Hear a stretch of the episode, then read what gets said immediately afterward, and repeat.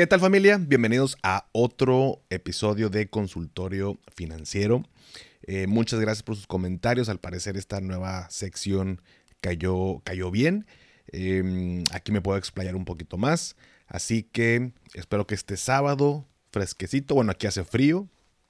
Eh, un, frío eh, rico, a gusto. Yo creo que ya son los últimos, ¿no? Esperemos. Yo soy más team calor, así que pues bueno, esperemos que pronto pase esta época de, mucho frío, con que esté fresquecito yo, yo con eso me conformo. Pero bueno, por lo pronto se disfruta un poquito más el café. Aquí tengo ya mi cafecito listo.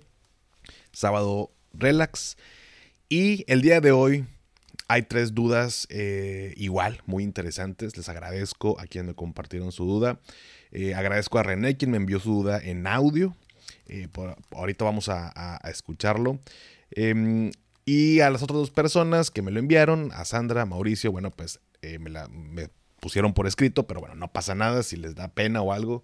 Eh, no hay ningún tema. Aquí la intención no tanto es, digo, me gusta la, interacción o que se vea así como, o que, se escuche la voz de ustedes, pero si no, pues el contenido es lo importante, no la información. Así que, sin más que eh, decir, sin más preámbulo, vámonos con la primera duda de René y te la comparto por aquí.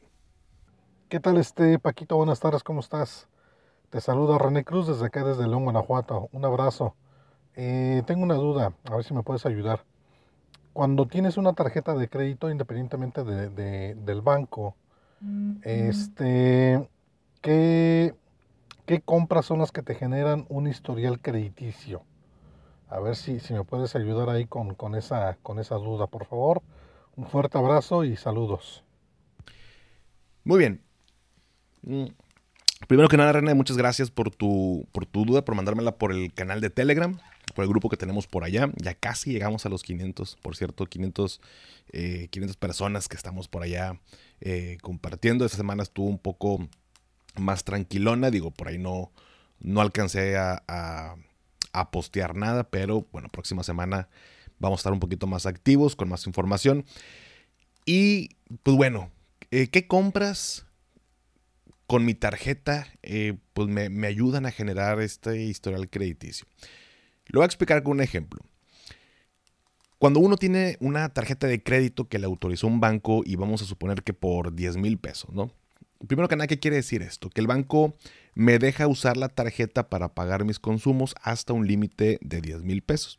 Recordemos que esos 10 mil pesos no son míos, es dinero que me está prestando el banco a través de la tarjeta. Sin embargo, el banco nos dice, pues mira, Puedes utilizar esos 10 mil pesos cuando quieras, pero yo te voy a señalar el día en el que yo como banco hago corte de cada periodo. Los periodos son de 30 días. En otras palabras, hay un día estipulado ya en tu tarjeta donde el banco hace corte y cuenta todos los consumos realizados, menos los pagos que le hayas hecho a la tarjeta. Y luego nos dice, tienes de 15 a 20 días más para pagarme sin que te cobre un interés. Si me devuelves lo que usaste en la tarjeta antes de esta fecha límite de pago, pues, están amigos como siempre y no te cobro nada, ¿no? Ningún tipo de interés. Entonces puedes estar usando hasta esos 10 mil pesos las veces que quieras. Y mientras pagues antes de la fecha límite, pues no te va a costar nada. Explico todo esto, una para recordar y otra para relacionarlo a la duda de René, ya que mientras yo esté haciendo uso del crédito que me da el banco, eso ya me está generando un historial crediticio. En específico, no hay un tipo de producto o servicio que, que, que sí haga historial y otros que no. Más bien, independientemente de lo que yo compre, mientras haga uso de esa línea de crédito a través de mi tarjeta, ya me está generando un historial. O sea, en sí, la tarjeta de crédito es lo que me está ayudando a generar ese, ese historial no el producto que yo estoy comprando. No sé si también la, duda iba relacionada, bueno, qué tipo de, créditos me generan eh, historial. Bueno, por ejemplo, quien tiene un plan de renta mensual de alguna telefonía tipo Telcel, no sé, este, ATT y demás, también genera un historial, un historial eh, crediticio. Te, va ayudando a generar este historial. Y algo bien importante, y esto viene acompañado de un, de, un chismecito. Al cabo que estamos en sábado, estamos más relajados y, y, está un poco más libre, ¿no? Que el formato. Pero ahí te va. Mm. En TikTok, eh, hace algunos eh, meses, subió un video explicando cómo se calculan los intereses en las tarjetas de crédito y se hizo viral. Tiene más de 4.8 millones de reproducciones y no sé qué tantas compartidas, guardadas, comentarios, miles, no sé cuántos, ya este, perdí la cuenta, pero por ahí está anclado en mi perfil. Y en un lapso de una semana estaba sube y sube de seguidores en esa red social. Ahí el algoritmo de, TikTok está medio curioso y literal con un, con un video que se hizo viral subí bastantes este, seguidores.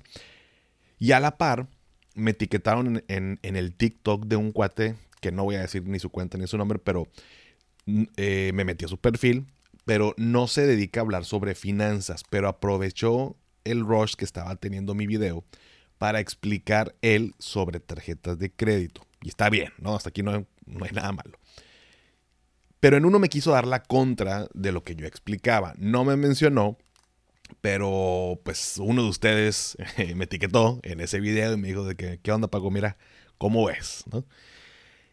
Y digamos que se subió a esa ola y empezó a tener muchas interacciones en su cuenta y, demás.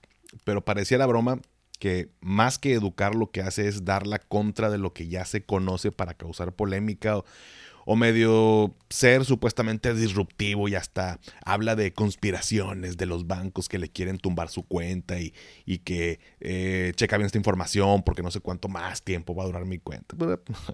No sé cuánta mamada está diciendo, ¿no? Entonces, lo seguí de cerca por, la verdad es que por morbo propio, ¿no? Por curiosidad de ver qué tanto ponía. Se metió a hacer explicaciones y 80 videos de tarjetas porque pues es lo que le estaba pegando. No voy a mencionar qué es lo que hace porque pues no, no quiero que se pongan a investigar y si me preguntan no les voy a decir. A menos de que me pregunten en mensaje directo, igual si nos aventamos el chisme. Ah, se crean. Eh, no tiene absolutamente nada que ver con finanzas, es completamente otra cosa. Pero pues le pegó pues, para subir seguidores y luego empezó a... Bueno, eso ya lo dejamos para otro, para otro sábado de chisme. Pero en uno de sus videos, el punto de todo este chismecito es eh, habla que no es bueno pagar la tarjeta de crédito antes del corte porque no generas historial crediticio.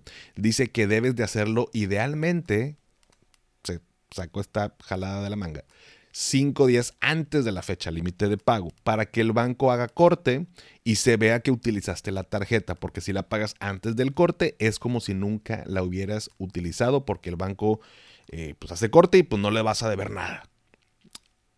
Esto, querida familia, es totalmente falso.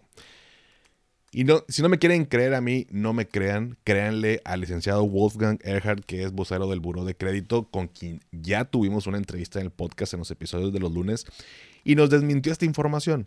Por supuesto que si pagas tu tarjeta antes del corte, también estás generando historial crediticio. No es como que los bancos no sepan que no estás usando la tarjeta porque eh, la estás pagando antes del corte. Es como que, ah, mira, no, no lo uso. claro, que, claro que se ve ese saldo, ¿no? Eh, por lo que si puedes pagarla antes del corte para irte librando de estos gastos, pues mejor hazlo, ¿no? Ya sea que la pagues antes del corte o después del corte, pero antes de la fecha límite de pago, pues ya estás generando historial crediticio. No importa en qué fecha, ya estás generando historial. Entonces, resumiendo, mientras hagas uso de la línea de crédito, ya estás generando historial. Y si de pronto tienes dudas de este tipo de cosas, pues por supuesto siempre me vas a poder preguntar a mí y con gusto te ayudo. Y si no, pues si no me lo sé, lo investigo. Pero si no me preguntas a mí, pues puedes hacerlo directamente con tu banco, ¿no? También te deben de compartir la información. Pero bueno, mi estimado René, espero que haya contestado tu duda. Me dices si quedó por ahí algo, algo este, volando. Pero bueno, vámonos con la siguiente pregunta, la siguiente duda. Y es, ¿cómo puedo saber que el rendimiento que me ofrecen es real o no? O, o es irreal. ¿Y a, qué nos referimos con esta pregunta que nos hace Sandra? Em, hoy en día, hoy más que nunca, las estafas están pues, a la orden del día, ¿no? Eh, si les contara todas las historias que me llegan a mi Instagram de personas que ya no saben cómo sacar su dinero de eso que les prometieron y que desafortunadamente pues ya perdieron, ¿no? De verdad te sorprenderías. Lo peor de este tipo de estafas es que el modelo que utilizan es que tus propios amigos que ya metieron su dinero ahí, pues te convencen de entrar. Y pues es mucho más fácil creerle a mi compadre Juan que a una empresa que no conozco. Entonces, si mi compadre Juan dice que le fue bien, pues le va a creer, ¿no? Pues es mi, compadre, o sea, no me va a ver la cara. El problema es que se llevan de encuentro a ambos. Y además de los esquemas Ponzi y piramidales que ya hemos hablado, también he, eh, he visto mucho en el ramo inmobiliario. Te garantizan rendimientos hasta de un 35% anual. Te dicen que es bajo contrato y que al final te regresarán tu dinero más los rendimientos. Y aquí hay dos cosas importantes. Una es que los rendimientos de 35% anual, por ejemplo, pues sí se pueden alcanzar. ¿no? O sea, no digo que, que este porcentaje sea falso. Pero, dos, el tema es que la palabra garantía y 35% anual no van en la misma oración. Entonces, ante un escenario de este tipo, me preguntan que, ¿cómo pudiéramos darnos cuenta que el rendimiento que me ofrecen pues no es, no es posible? Y te voy a dar un tip muy sencillo. Toma como referencia los instrumentos de renta fija a plazo, por ejemplo, CETES, por ejemplo, una SOFIPO, por ejemplo, pagarés bancarios. Hoy en día, o sea, hoy, me refiero a febrero 2023, estos eh, productos de renta fija han alcanzado hasta un 13% de rendimiento a un año y tal vez suba un poquito más porque sigue subiendo la tasa.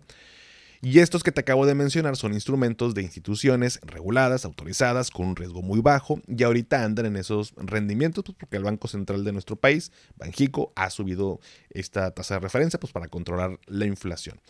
Entonces, si de pronto llega una institución o una persona a decirme que me garantiza un 15%, un 18%, un 20%, o el porcentaje, que quieras, ¿no? Hacia arriba eh, de eh, o estos rendimientos altos eh, arriba de, los instrumentos que son los más seguros, que son los que te acabo de, mencionar, pues entonces ya puedes dudar fácilmente pues que no te lo pueden garantizar.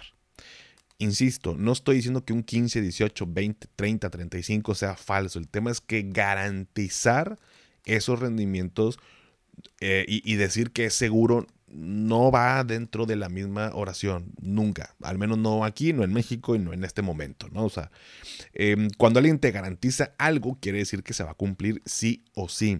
Y cuando te prometen rendimientos anuales que están por encima de los instrumentos que ya te mencioné, seguramente traen un riesgo mayor.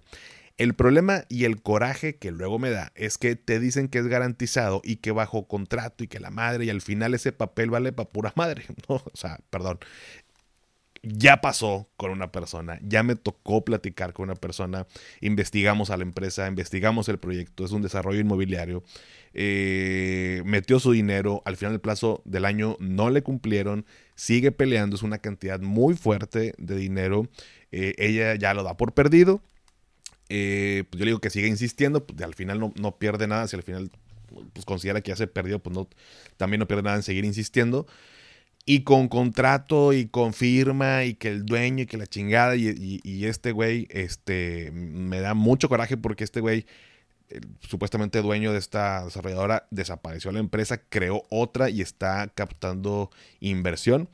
Em, ando nada más queriendo confirmar también bien, este, pues que siga haciendo estas tranzas. Digo, la verdad es que ustedes me conocen, no soy una persona que cause polémica en redes, o sea, no, también no me voy a buscar problemas de gratis, pero, pero hay que tener mucho cuidado con ese tipo de, empresas, con ese tipo de productos que nos ofrecen. Eh, hoy en día en, las redes ya cualquiera puede pagar por una edición de video y que se vea bonito y con subtítulos y en una oficina que se vea muy chingón el, fondo y con árboles y la vista. Eh, es muy fácil hacer eso, de verdad es muy, muy, muy fácil. Em, fingir eh, o engañar a las personas. Em, entonces, la próxima vez que te digan X rendimiento, compáralo con los rendimientos que dan estos instrumentos de renta fija y si es mayor el rendimiento, pregunta cuál es el riesgo. Si te dicen que no hay riesgo, entonces huye de ahí. Advertido, advertida estás. Pero bueno, Sandra, espero que te haya contestado la duda y a ti que me escuchas, Espero que te sirva. Es una manera sencilla, tomando en cuenta esto como referencia. Eh, recordemos que toda inversión lleva un riesgo, a veces más, a veces menos, inclusive los CETES tienen un riesgo. El riesgo como eh, dicen que es riesgo mm, nulo, pues no es nulo, pero tiende a cero pues porque está respaldado por el gobierno, pero al final tiene un nivel de riesgo. Entonces, desconfía de alguien que te dice estos rendimientos altos que son garantizados y que no hay riesgo. Huye. Pero bueno, esa fue la segunda pregunta, la segunda duda. Y finalmente la tercera. También es muy frecuente y de hecho me, dio gusto que me la hicieran porque eh, varias personas me han preguntado esto eh, y por supuesto lo hemos platicado como más en, privado. Pero es, oye, adelanto la deuda. Bueno, en este caso la pregunta aquí de mi estimado Mauricio. Em, adelanto la deuda, perdón, de la casa o le meto a CETES. Curiosamente, eh, esta pregunta me la han hecho con créditos hipotecarios y justamente comparándolo con, con CETES. Entonces, digo, esto puede ser un crédito automotriz, puede ser un préstamo personal y puede ser que lo quieras meter en CETES o en el SUFIPO o en otro lado. Pero en este caso, la duda en general es, oye, ¿adelanto mi deuda o mejor esa lana que tengo la meto a invertir? ¿Qué hago? Muy bien. Mm. Este, esta parte de invertir mi dinero esperando que las ganancias sean mayores al costo del préstamo, del crédito que tengo, no funciona.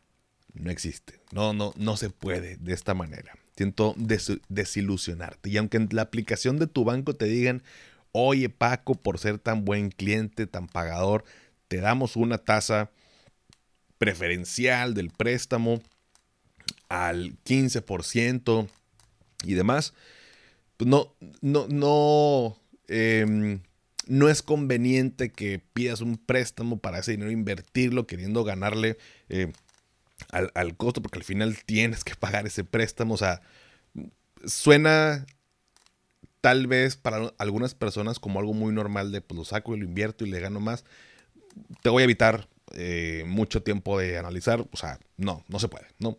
Tal cual. Em, y por supuesto, pedir, este, pedir un préstamo o un, eh, en este caso, digo, ya me desvié un poquito de la duda, ahorita me regreso, pero pedir un préstamo en tu banco, aunque digas de que no, es que yo le saco el 20, 30% a ese dinero, bueno, le estás metiendo riesgo. No hay nada seguro arriba del 15% garantizado, sin ningún riesgo, no hay, ¿no? Entonces, si lo vas a hacer, estás haciendo una apuesta, no estás invirtiendo, estás especulando y estás arriesgando demasiado, eh, pues mejor, pues no pidas prestado, mejor métele tu lana y ya, o sea, también no lo estés pegando al, mago, ¿no? Entonces, si estás en una situación similar, eh, el ahorro de intereses al adelantar pagos a tu préstamo será mejor que invertirlo en algo seguro y ganar ese rendimiento. Recordemos que los bancos pagan, eh, perdóname, eh, los bancos ganan de la tasa que cobran a los que piden prestado y una parte muy pequeñita, muy, muy, muy pequeñita se la dan a los que ahorran en el banco, ¿no? La diferencia es lo que se ganan ellos, o sea, la diferencia entre lo que cobran versus lo que dan. Eh, es lo que se ganan, por lo tanto no van a sacar un préstamo a una tasa menor de lo que dan de rendimientos estos instrumentos seguros, porque si no, pues todos pedirían un préstamo para invertirlo. O sea, mm, no se puede. Ahora bien, dependiendo de la situación específica, pero pudiera ser que una parte pues se la adelantes a la deuda y otra la ahorres o inviertas. Digo, no están peleadas ambas acciones. Sin embargo, creo que en la medida de lo posible, y como lo decía un maestro eh, eh, en la, universidad, pues la mejor inversión es liquidar tus deudas malas. O sea, antes de, de comenzar a invertir de manera más constante o este, más eh, tema de hábitos, pues primero enfócate en liquidar todas estas deudas malas y luego ya vamos avanzando. Ya hemos platicado o platicaremos en, otra ocasión el tema de las, de las deudas, pero pues una persona puede estar invirtiendo y estar con una deuda. O sea, hay que analizar qué tipo de deuda, montos, tiempo, dinero y más. Así que, pues ya lo saben familia, y si tienes una duda similar con un préstamo que tienes y dinero que por ahí, que por ahí no sabes si pagarlo o no y tal vez pues, no, no, haya quedado como muy clara esta respuesta, mándame mensaje y con gusto lo platicamos. Pero bueno, familia, esas fueron las tres preguntas, las dudas que tuvimos para este sabadito fresco, rico, relax. Gracias René, Sandra y Mauricio. Si quieren mandarme tu duda para platicarlo aquí de manera más eh, amplia, únete al grupo de Telegram para que me mandes tus dudas. La liga está en la descripción. Sígueme en Instagram, TikTok, Facebook, Twitter como arroba finanzas y café. Suscríbete a mi canal de YouTube Finanzas y Café. Dale seguir en Spotify para que aparezcan los episodios en automático como cada lunes y también los sábados. Y si todavía no has calificado el podcast en Spotify desde la aplicación, me ayudarías muchísimo si me regalas 5 estrellas. Obviamente solo si te gusta el contenido y esto me ayuda a llegar a más personas. Antes de despedirme, recuerda, haz lo que te haga feliz, tómate un rico café, te mando un abrazo y espero que tengas un excelente fin de semana. Hasta pronto. ¿Nunca te alcanza para lo que quieres? ¿Le tienes miedo al crédito, los seguros, las inversiones, al SAT? Pues no te preocupes más, estás en el anuncio de 30 segundos correcto. Bienvenido a Maldita Pobreza. En este podcast te daremos hacks para entender tu seguro de gastos médicos, sobrevivir al hot sale o el buen fin, ahorrar e invertir en bienes raíces. Maldita Pobreza, producido por Sonoro. Busca Maldita Pobreza en cualquier plataforma de podcast. Step into the world of power, loyalty, and luck. I'm gonna make him an offer he can't refuse. With family, cannolis, and spins mean everything. Now, you wanna get mixed up in the family business. Introducing The Godfather at ChumbaCasino.com. Test your luck in the shadowy world of The Godfather slot. Someday, I will call upon you to do a service for me. Play The Godfather now at ChumbaCasino.com. Welcome to the family. No purchase necessary. VGW Group. Void where prohibited by law. 18 plus. Terms and conditions apply.